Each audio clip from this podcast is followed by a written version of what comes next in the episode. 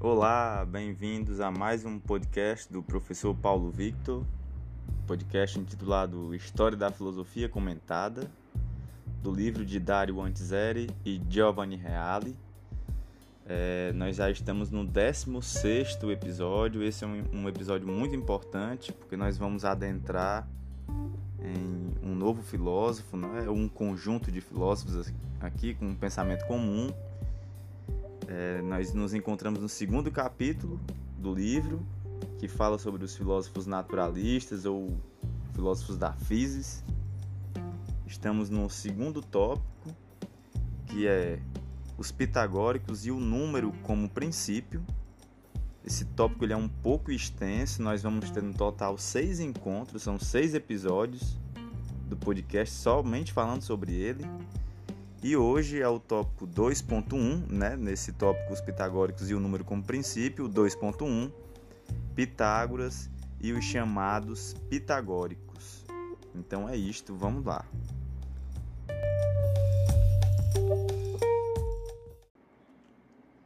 Pitágoras nasceu em Samos, vivendo o apogeu de sua vida em torno de 530 a.C e morrendo no início do século V a.C. O mais conhecido dos antigos biógrafos dos filósofos, Diógenes Laércio, assim resume as etapas de sua vida. Jovem e ávido de, ávido de ciência, abandonou sua pátria e foi iniciado em todos os ritos mistéricos, tanto gregos como bárbaros.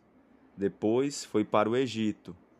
Depois esteve entre os caldeus e os magos Posteriormente, em Creta, com Epimênides, entrou no antro de Ida, mas também no Egito, entrou nos santuários e aprendeu os arcanos da teologia egípcia. Então retornou a Samos, e encontrando sua pátria sobre a tirania de Polícrates, levantou velas para Crotona, na Itália. Ali elaborou leis para os, itali os italiotas e conseguiu grande fama, juntamente com seus seguidores, que em número de cerca de trezentos, administravam tão bem a coisa pública que seu governo foi quase uma aristocracia. Fim de citação. Tudo isso era uma citação do Diógenes. Talvez as viagens ao Oriente tenham sido uma invenção posterior, mas é certo que Crotona foi a cidade em que Pitágoras operou principalmente.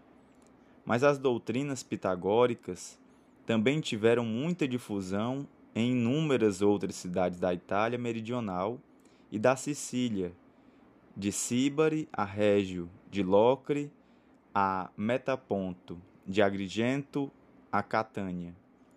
Além de filosófica e religiosa, como vimos, a influência dos pitagóricos também foi notável no campo político, o ideal político pitagórico era uma forma de aristocracia baseada nas novas camadas dedicadas especialmente ao comércio, que, como já dissemos, haviam alcançado um elevado nível nas colônias antes ainda do que na mãe pátria.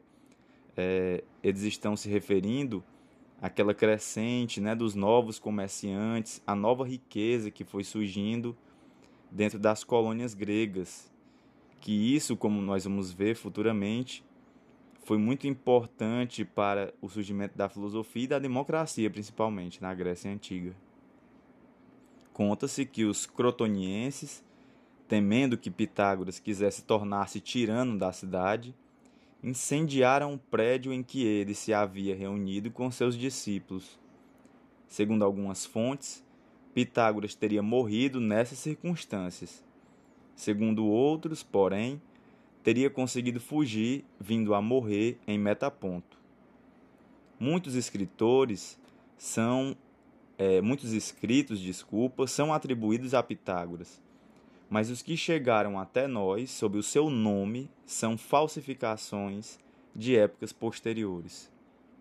É possível que o seu ensinamento tenha sido somente ou predominantemente oral. Então, a primeira dificuldade logo ao estudar o Pitágoras e o pensamento pitagórico é entrar em contato diretamente com, com o pensamento do próprio autor Pitágoras. Como vocês viram, ele tinha vários seguidores e vocês também vão perceber como é, surgiu uma escola dos pitagóricos e, e todos os escritos que foram surgindo não, não dá para se ter uma noção exata se pertencia ao próprio Pitágoras ou se aos seus discípulos. Podemos dizer muito pouco, se não pouquíssimo, sobre o pensamento original desse pensador, bem como acerca dos dados reais de sua vida. As numerosas vidas de Pitágoras posterior, é, posteriores não têm credibilidade histórica, porque logo depois de sua morte, e talvez já nos últimos anos de sua vida, o nosso filósofo já havia perdido os traços humanos aos olhos de seus seguidores. Ele era venerado quase como nome e sua palavra tinha quase o valor de oráculo. Então, é, a veneração em torno do pensamento pitagórico faz com que se perca um pouco o senso crítico, né? E isso, como vocês quem vem acompanhando os episódios sabe muito bem que isso é muito antifilosófico, né? Fica complicada a produção filosófica a partir do momento que você tem o seu mentor como com uma visão quase que divina, né? Oracular, como se a verdade fosse proveniente do pensamento dele. A expressão com que se referiam à sua doutrina tornou-se muito famosa. Ele o disse, autós efá, ipse dixit. Aristóteles não tinha mais à disposição elementos que lhe permitissem distinguir Pitágoras dos seus discípulos. Assim, falava dos chamados pitagóricos, ou seja, os filósofos que eram chamados ou que se chamavam pitagóricos. Filósofos que procuravam juntos a verdade e que, portanto, não se diferenciavam singularmente. Então não existia mais a unidade de um pensador, né? E sim essa coletividade. Mas por mais que possa parecer estranho, esse fato não é anômalo se levarmos em conta algumas características peculiares dessa escola.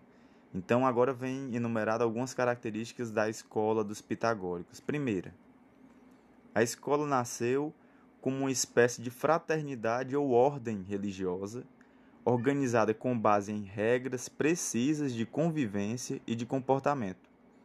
O seu fim era a concretização de determinado tipo de vida, para o qual a ciência e a doutrina constituíam um meio. Esse meio era bem comum, é, esse meio era bem comum que todos alcançavam e que todos procuravam desenvolver. Então percebam, né, existia todo um rigor, uma organização quase que religiosa, como fosse uma ordem mística. Né? Segundo ponto, as doutrinas eram consideradas como segredo, do qual só os adeptos podiam tomar conhecimento e cuja difusão era severamente proibida. Outra característica, e isso reforçando, já comentei isso uma vez, mas várias correntes filosóficas ganharam muito esse peso de que a filosofia era algo oculto, somente para aqueles escolhidos, etc. Terceiro ponto. O primeiro pitagórico a publicar alguma obra foi Filolau, contemporâneo de Sócrates, relata uma fonte antiga. E aí vem a citação: é de maravilhar o rigor do segredo dos pitagóricos. Com efeito, ao longo de tantos anos, parece que ninguém deparou qualquer escrito dos pitagóricos antes do tempo de Filolau. Encontrando-se em grande e dura pobreza, foi este o primeiro a divulgar aqueles celebrados três livros que se diz teriam sido comprados por Dion de Siracusa a mando de Platão. Fim de citação. O quarto ponto. Consequentemente, entre fins do século VI a.C.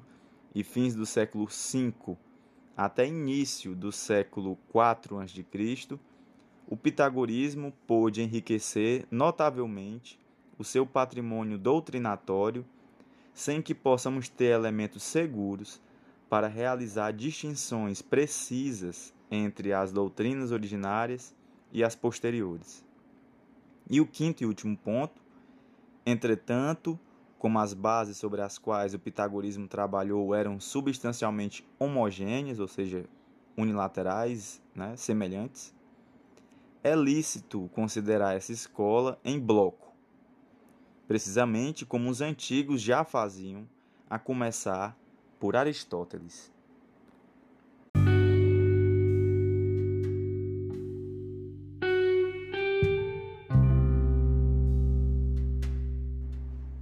Vocês puderam perceber, o que vem à frente, né? É, é que não tem como falar somente em Pitágoras, porque existe uma coletividade aqui, por conta dessa doutrinação que foi o pensamento pitagórico na época. Então, daí a necessidade de separar em blocos de, de, de temas o pensamento do Pitágoras é, vai ser um pouco extenso, como eu disse, um total de seis episódios somente sobre esse autor. À medida que nós vamos nos deparando com autores muito importantes, isso irá acontecer com mais frequência, né? Uma divisão em vários episódios aqui, ou, ou subtópicos, que falam sobre esses pensadores e o Pitágoras é um deles. Para quem estiver gostando, tiver com alguma dúvida, se quiser entrar em contato comigo, pode mandar e-mail para professorpaulovictor.a.s@gmail.com. É, também aproveitar para pedir para que vocês divulguem para as pessoas que estão interessadas em estudar filosofia. Eu estou fazendo esse trabalho árduo assim, né? Mas para mim é prazeroso e pretendo gravar a história da filosofia até onde der. Então, quem tiver interessado em estudar filosofia, em ordem e tal, em sequência, calmamente. Então, para quem está no ensino médio, quem está se preparando para o vestibular, tanto faz. Né? É só ouvir e acompanhar esse. É um curso, na verdade, né? De História da Filosofia e que está sendo um prazer para mim.